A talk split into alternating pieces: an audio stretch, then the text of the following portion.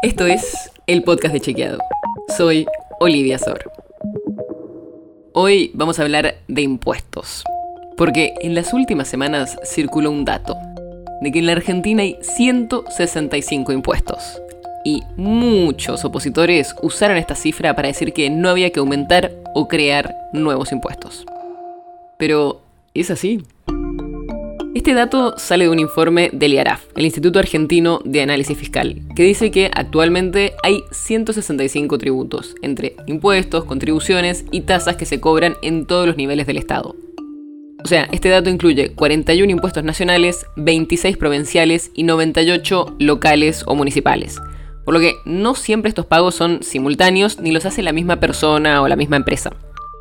Pero la mayoría de los impuestos, contribuciones o tasas recaudan bastante poco. Para que tengas noción, el 91% de la recaudación total estuvo concentrada solo en 12 impuestos, según los datos de 2021. Y los otros 153 impuestos aportaron el otro 9%. O sea que al final son algunos pocos impuestos los que generan la mayor recaudación. Hablamos con algunos especialistas y lo que nos decían era que el problema es que hay una cierta anarquía fiscal entre los distintos niveles de Estado, por lo que cada fisco, municipal o provincial, hace un poco lo que quiere, y el Estado Nacional no lo restringe.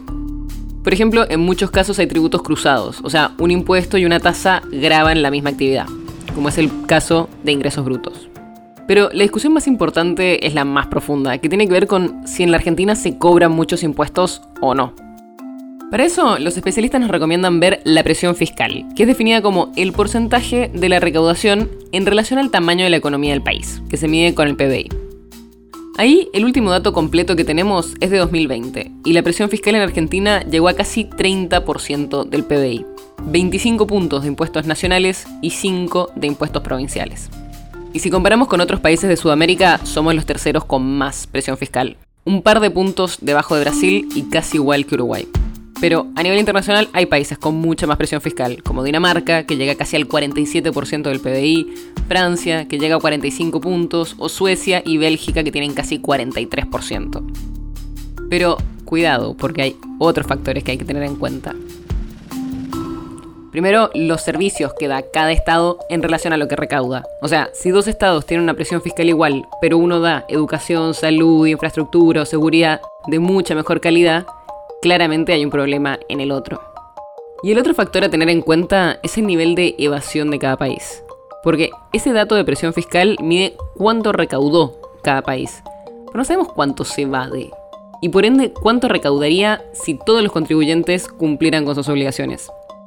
Y por eso es importante ver también la presión efectiva. O sea, incluir en el análisis entre cuánta gente se reparte esa presión fiscal de la que estamos hablando.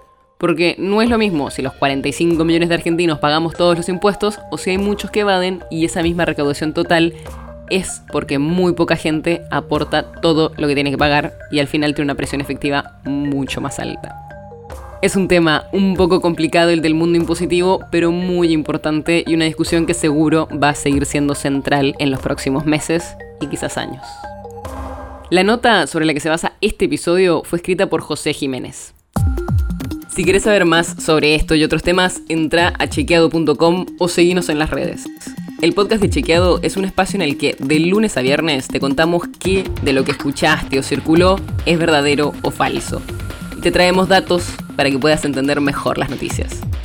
Si tienes una idea, algún tema del que te gustaría que hablemos en un próximo episodio, escribinos a podcast.chequeado.com. Y si te gustó este episodio, seguinos en Spotify o en tu app de podcast favorita y recomendanos a tus amigos.